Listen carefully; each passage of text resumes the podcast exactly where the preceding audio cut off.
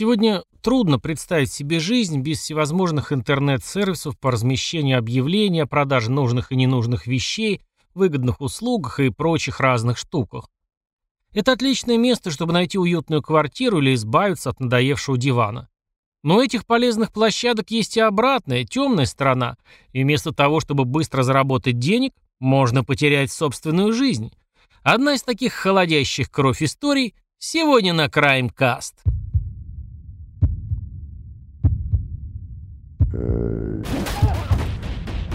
Краймкаст. Craigslist – один из самых старых сайтов такого рода. В принципе, его можно назвать папой Авито и дедушкой Юлы. Он почти неизвестен русскоязычному населению, и кроме Москвы и Питера там доступных для России городов нет. Возможно, название этого сайта звучит для нас немного корявенько. Это от того, что он назван по имени его создателя, которого звали Крейг. Но не будем отвлекаться. Он устроен так же, как и все привычные нам площадки, может быть только не такой нарядный и пестрый, что никак не снижает его информативность. Сегодня расскажу вам о первом, но далеко не последнем, связанном с сайтом убийстве. Именно после этого события в 2009 году началась волна преступлений, каким-то образом связанных с подобными объявлениями, и волна эта не прекращается до сих пор. Самым первым убийцей на Craigslist стал 23-летний студент-медик по имени Филипп Марков. Так как он был первым, его тогда так незатейливо назвали «убийцей из Craigslist». Надо признать, что на преступника он вообще не был похож. Филипп вырос в маленьком городке на севере штата Нью-Йорк в самой обычной семье среднего класса. Друзья и одноклассники описывали его как серьезного, хорошо воспитанного и активного на всяких внеклассных занятиях молодого человека. Никто, вообще никто не мог предположить, что за этим симпатичным фасадом скрывается темный разум расчетливого убийцы. Итак, Маркова описывали как самого милого молодого человека, вежливого, уважительного, с хорошим чувством юмора. У него была довольно крепкая семья и брат. Они были очень тихими, вспоминала семье сосед, никогда ничем не беспокоили. В школе он не был самым популярным, но учителя отмечали, что юноша весьма отличался хорошей учебой. Там он был членом команды по боулингу, по теннису, членом исторического клуба и Национального общества чести. После школы он получил степень бакалавра биологии в университете Олбани. Именно там он познакомился с сокурсницей по медицинскому факультету Меган МакАлистер. Она училась на пару курсов старше, а Марков был на втором. Они увлеклись друг другом после того, как встретились во время волонтерской работы в отделении неотложной помощи. Они обручились три года спустя, и их свадьба была назначена на 14 августа 2009 года в Лонг-Бранч, штат Нью-Джерси. После учебы в бакалавриате Марков и МакАлистер переехали в Бостон, чтобы поступить в мединститут Бостонского университета. Они жили в Квинси, штат Массачусетс, в жилом комплексе Хай-Пойнт.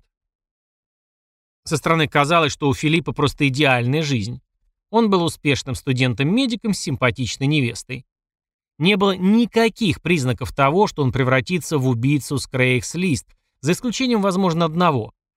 Этот молодой студент-медик имел, по некоторым сведениям, задолженность по студенческим судам и некоторую склонность к азартным играм. Однако 20 апреля 2009 года все идиллические планы Марков рухнули, когда он был арестован на выезде из Бостона. Филипп с невестой направлялись в местное казино с несколькими тысячами долларов наликом. Маркова, который несколько дней до ареста находился под наблюдением полиции, обвинили в убийстве, вооруженном ограблении и похищении людей. Невеста, кажется, в этот момент была сильно удивлена. Как он пришел к этому моменту, я расскажу для удобства в хронологическом порядке.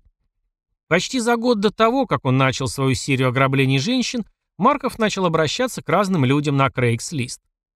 Как раз эти сообщения показали другую сторону Филиппа не как студента-медика с хорошими манерами, а как человека с несколько другими приоритетами.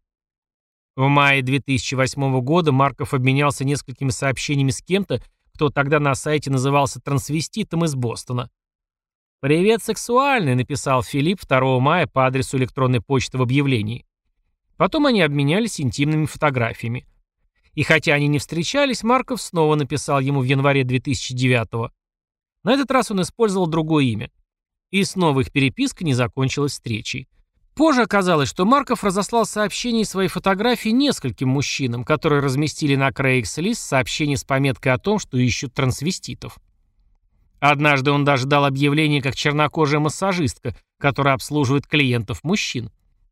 Не удалось выяснить, сработала ли эта уловка, чтобы привести к встрече.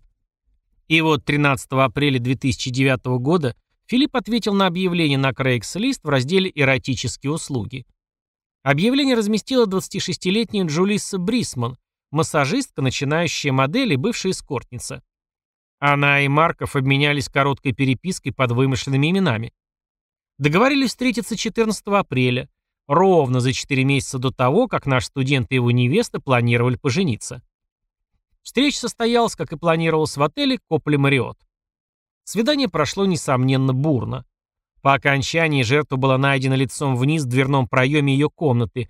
Ее руки были связаны пластиковыми стяжками с тремя пулевыми ранениями калибра 9 мм в бедро, легкое и сердце. Была обнаружена кровь на ковре, гильзы от пули, мобильный телефон и сумка Гуччи. Сама Джулиса была без сознания. Доставлена в Бостонский медицинский центр, где и скончалась. Полиция считает, что задуманное Филиппом ограбление сразу пошло как-то не по плану. Брисман оказалась бойкой девицей и стала активно сопротивляться связыванию. Завязалась драка, и чтобы не допустить побега, нападающему пришлось стрелять. На записях видеонаблюдения из отеля Копли Мариот хорошо видно, как высокий, аккуратный молодой блондин в черной ветровке покидает территорию. Этот случай был не первой гастролью нашего студента. 10 апреля, то есть за 4 дня до этих трагических событий, он ограбил эскортницу Тришу Лефлер, заманив ее таким же способом через Craigslist в один из отелей Бостона. Он напал на нее, под угрозой пистолета связал, заткнул рот, забрал дебетовую карту и 800 долларов налом. 16 апреля, через день после убийства Джулисы Брисман, Филипп пытался провернуть тот же номер с экзотической танцовщицей Карин Стаут в Holiday Inn Express в Уорике, Рот-Айленд. Но что-то опять пошло не так, девушке повезло, и этот случай остался всего лишь попыткой ограбления. Полиция даром времени не теряла. Быстро стало понятно, что все три эпизода – дело рук одного человека. Фактически он был отслежен по виртуальным следам в интернете. Внимательно отсмотрев видео с камер, просеяв телефоны, находящиеся в тот момент в этой локации, они сузили круг подозреваемых. Пробив к IP, тоже не пустой звук. Все данные пользователей хранились у провайдеров, и было установлено, что подавал объявление и оставлял сообщение человек, живший в одном из многоквартирных домов Бостона. Уточнив имя жильца квартиры, идентифицированной по IP-адресу, полиция обнаружила его фото на Facebook, на странице, созданной его невестой.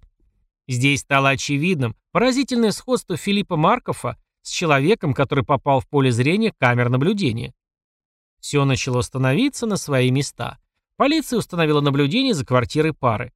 И когда Марков пошел в ближайший продуктовый магазин, они последовали за ним. Следили за всем, чего он касался, включая ручку своей тележки с продуктами, чтобы сравнить отпечатки пальцев с единственным хорошим отпечатком, который они обнаружили на месте первого нападения. 20 апреля, через 6 дней после убийства, Филиппа приняли под белые руки в Уолполе, штат Массачусетс, когда он и его невеста отправлялись в казино «Фоксвудс» Коннектикут. Во вторник, 21 апреля 2009 было выдвинуто обвинение. Марков виновным себя не признал. Был выписан ордер на обыск его жилья. Как оказалось, не зря. Там были обнаружены клейкая лента, водительские права на имя Эндрю Миллера, пластиковые стяжки, похожие на те, которые были использованы в случае с Брисман, полуавтоматический пистолет, классически спрятанный в учебнике по анатомии, естественно, патроны и 16 пар использованных женских трусиков в тайнике. Самой главной вишенкой на торте стал жесткий диск компьютера, на котором хранились исходящие сообщения на Craigslist и пара кожаных туфель со следами крови Джулисы Брисман.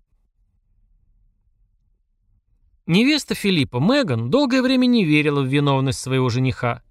После ареста она заявила, что он красивый человек внутри и снаружи, он не обидел бы муху. Однако через некоторое время отменила свадьбу расторгла помолвку.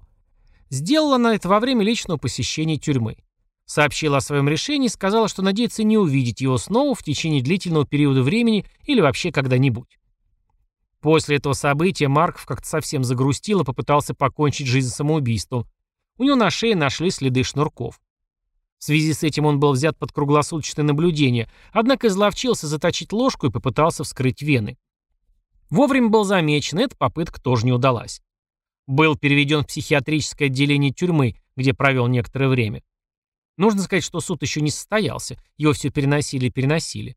И вот ровно через год после даты, на которую была назначена свадьба, Филипп Марков нашел способ покинуть этот мир. Его нашли 15 августа 2010 года мертвым в своей тюремной камере. Подошел он к этому, нужно признать, очень обстоятельно. Сделав нож из ручки и металлической пластины из розетки, он вскрыл артерии на лодыжке и голени, а чтобы не выдать себя лужей крови, засунул ее в мусорный пакет. Потом съел рулон туалетной бумаги, надел на голову еще один пластиковый пакет и укрылся одеялом с головой. Утром на пересменке надзиратель, заподозривший что-то неладное, откинул одеяло и обнаружил уже холодный труп Филиппа. На стене кровью было написано имя бывшей невесты. Это громкое дело не осталось без последствий. Полиция начала фиксировать рост преступлений, связанных с подачей объявлений на Craigslist. Получается, что Филипп Марков стал своего рода первооткрывателем такой, казалось бы, простой преступной схемы. После этого случая категория «услуги для взрослых» была полностью удалена с платформы Craigslist. Вот такая история двойной жизни успешного студента-медика с весьма печальным финалом. Благодарю за прослушивание до конца. Подписывайтесь на нас в социальных сетях, следите за новыми выпусками, а не каждую неделю, и будьте внимательнее с интернет-знакомствами.